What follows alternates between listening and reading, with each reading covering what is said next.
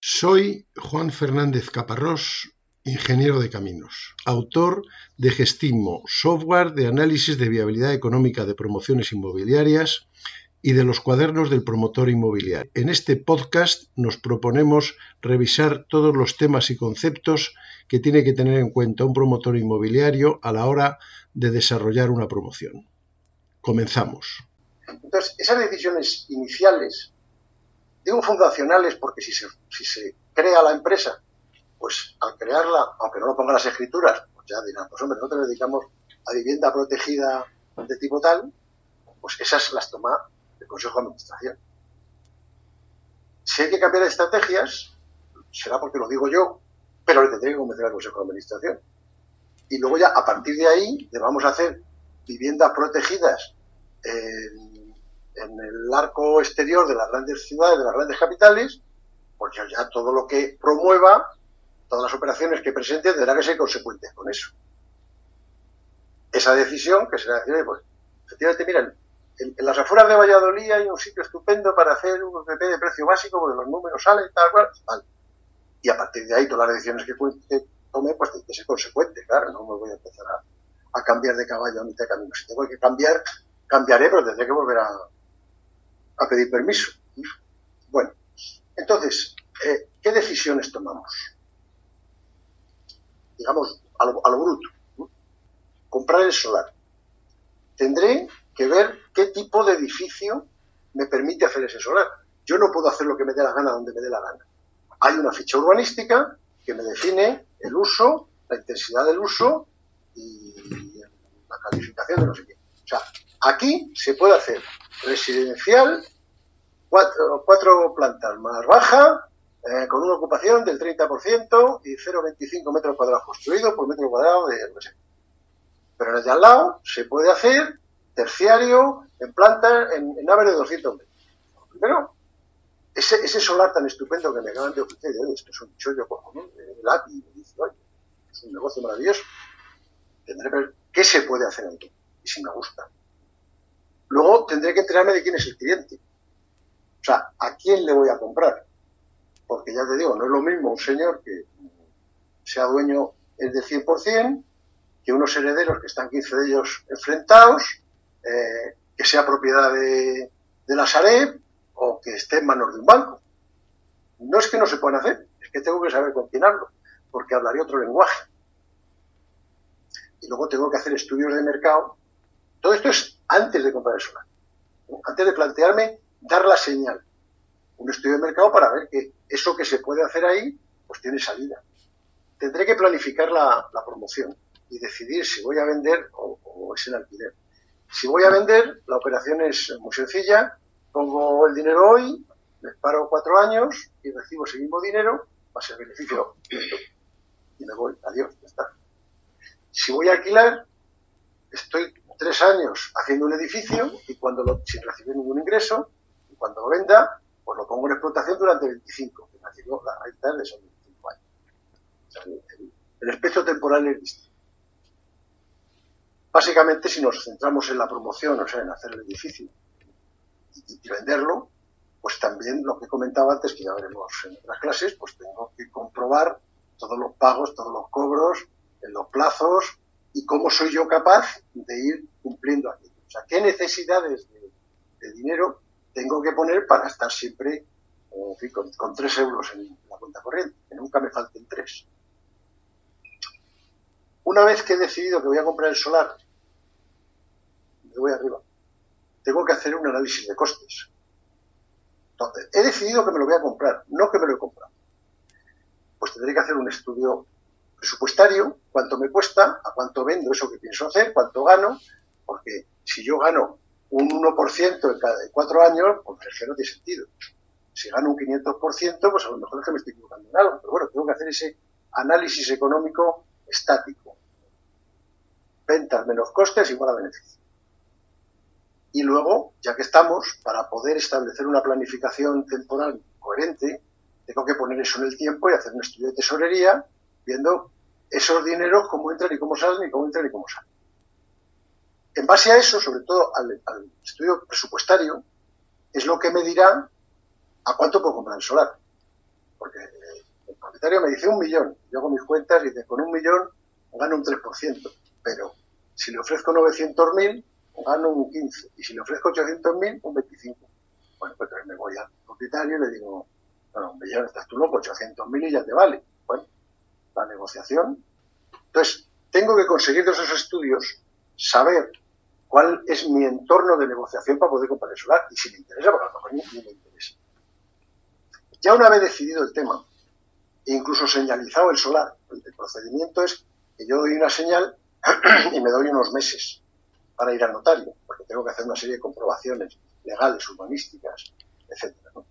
En ese periodo, en el que todavía no voy al, al notario, pues tendré que empezar a pensar en contratar a los profesionales, al que me va a hacer el proyecto, primero que va a hacer el proyecto, más adelante al contratista. Si tengo que contratar una empresa de geotecnia, eh, lo que sea, tendré que empezar a, pensar en, contratos con profesionales. Con todos esos contratos, no, no todos simultáneamente, o sea, yo contrato al, al proyectista, al que me va a hacer el proyecto, y al contratista pues le contrataré dentro de un año. Pero bueno, tengo que tratar contratos con profesionales, con técnicos. Y además, tendré que descubrir a través de la tesorería qué es, eh, qué, mix de recursos propios y fondos ajenos necesito. Yo, en el estudio económico, he descubierto que esta promoción cuesta 8 millones de euros. ¿Tengo yo 8 millones de euros en el bolsillo? Pues más cabrón. Pero si yo tengo 8 millones de euros en el bolsillo, lo que voy a querer hacer es una promoción de 16. O sea que, en general, siempre eh, tendré que pedir recursos fuera de mi propia tesorería. A lo mejor no, pues lo más probable es que sí. Entonces tendré que ver qué mezcla. Tendré que hacer también un tanteo previo ante el banco, porque esos fondos ajenos casi siempre son préstamos hipotecarios. Entonces tendré que ir al banco y decir, oye, si yo hiciera una promoción de 8 millones, que voy a ganar uno, eh, ¿tú me dirías hipoteca? Bueno, si te dicen que no, pues ya está. ¿no? no tengo dinero. Si te dicen que sí, pues no, no, nunca te dicen que sí. Bueno, quién sabe. La vida está muy dura. Preséntame muchos papeles. Bueno, si no tienes, si tienes, no tienes el no, pues seguir, porque si, si no tienes dinero para hacerlo, no sigas. No Y luego, finalmente, ya con ese mix de recursos propios, ajenos, la tesorería y tal y cual, pues conseguiré obtener ya la rentabilidad, los ratios más habituales, estáticos, dinámicos, el margen de ventas, el latir, eh, todas estas historias. ¿Qué es lo que me va a servir para ver si esta operación cumple con mis expectativas?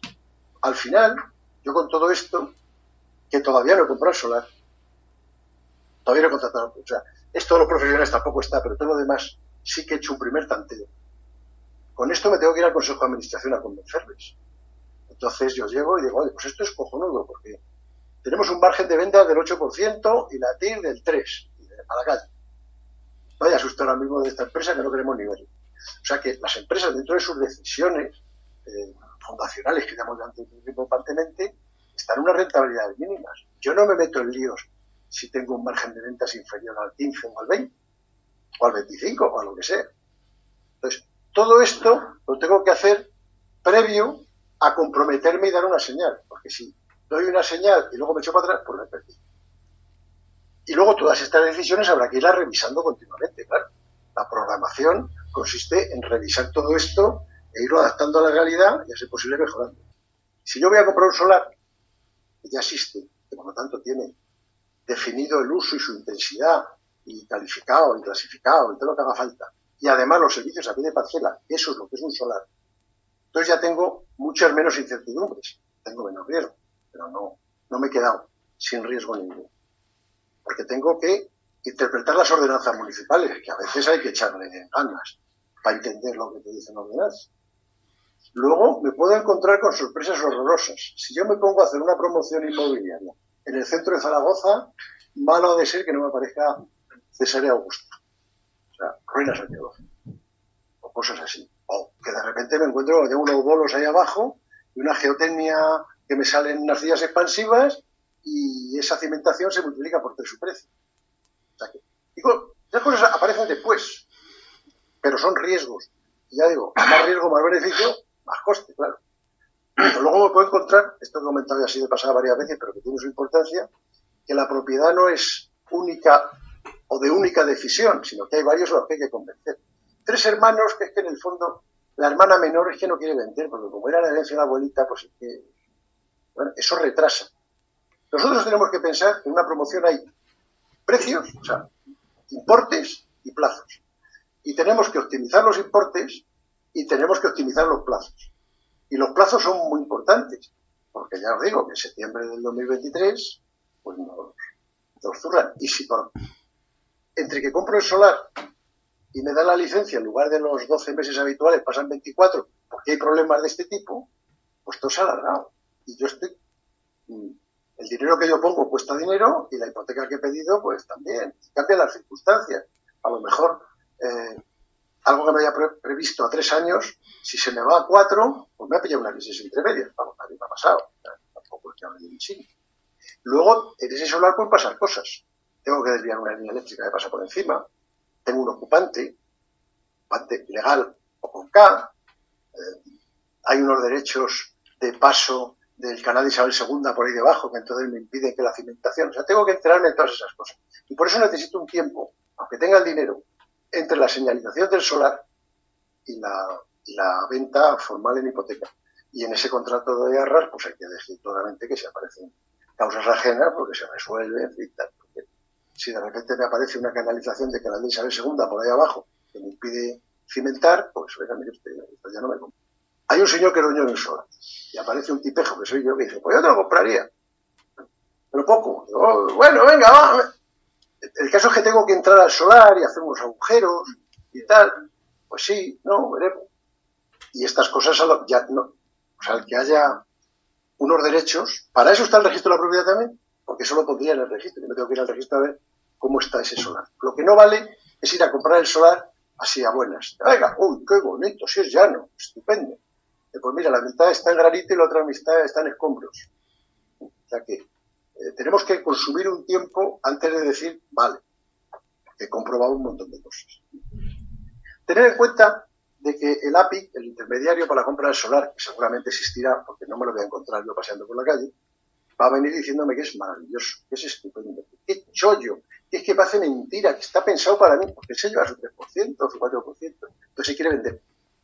Yo tengo que sí, confiar en él, porque será buen profesional, que si no, trabajaría, pero comprobarlo yo, porque tampoco tienen, tantísima formación como para saber si hay que hacer un desvío de líneas eléctricas. Y lo grave de esto es que en ese momento en el que yo compro el solar, en el que ya les adelanto que habré gastado el 30% del coste como poco, salido todo de mi dinero, es cuando no me debo equivocar. Porque a partir de ahí ya he cruzado el Rubicon. Si yo me compro el solar, tendré que hacerlo de Como al venderlo, vamos, rendirme antes. Pero no me vale cambiar. Uy, es que el caso es que yo quiero meter aquí mil metros más. Bueno, pues ir a negociar con el ayuntamiento, pero lo normal es que no. Entonces, las decisiones importantes se toman en el notario de la compra del solar. Y ahí es donde no me puedo equivocar, porque me equivoque bueno, podría arreglar algo, pero no mucho. Por lo tanto, tengo que tener muchos estudios previos a eso, muchos análisis. ¿Qué estudios? Pues eh, un informe jurídico sobre los vendedores, comprobar que los parámetros que me dicen son los que de verdad son y que no hay unas ordenanzas municipales que dicen cualquier cosa. Ir a verlo. Parece mentira. Pero hay quien te quiere vender un solar sin que vayas a verlo. Hay que ir a verlo. Y el, el proyectista tiene que ir a verlo y pateárselo, está conmigo. Y llevaré yo, aunque sea empujones. Porque la morfología, la ubicación, la situación, por mucho BIM que tengamos y mucha realidad virtual y mucho Google, no, no. Hay que mancharse los pies de barro. Del polvo de la calle, porque es lo que te va a permitir ver cuál es el entorno socioeconómico, ese de que tú hablabas, de otras cosas. O hablas con el del bar, y tomas una caña. Uy, pues ese solar está muy bien, lo que pasa es que el vecino de al lado es un cabrón que... O, oiga, ¿este solar cuánto tiempo lleva en venta? Pero eso solo tiene lo que preguntar. Estos señores, ¿por qué venden? ¿Desde cuándo venden? Porque si venden desde hace mucho, hay algún problema que no acabo de ver. Luego tengo que comprobar que en ese solar, lo que dice la ficha urbanística es un máximo. Tengo que comprobar que me cabe, hacer un encaje,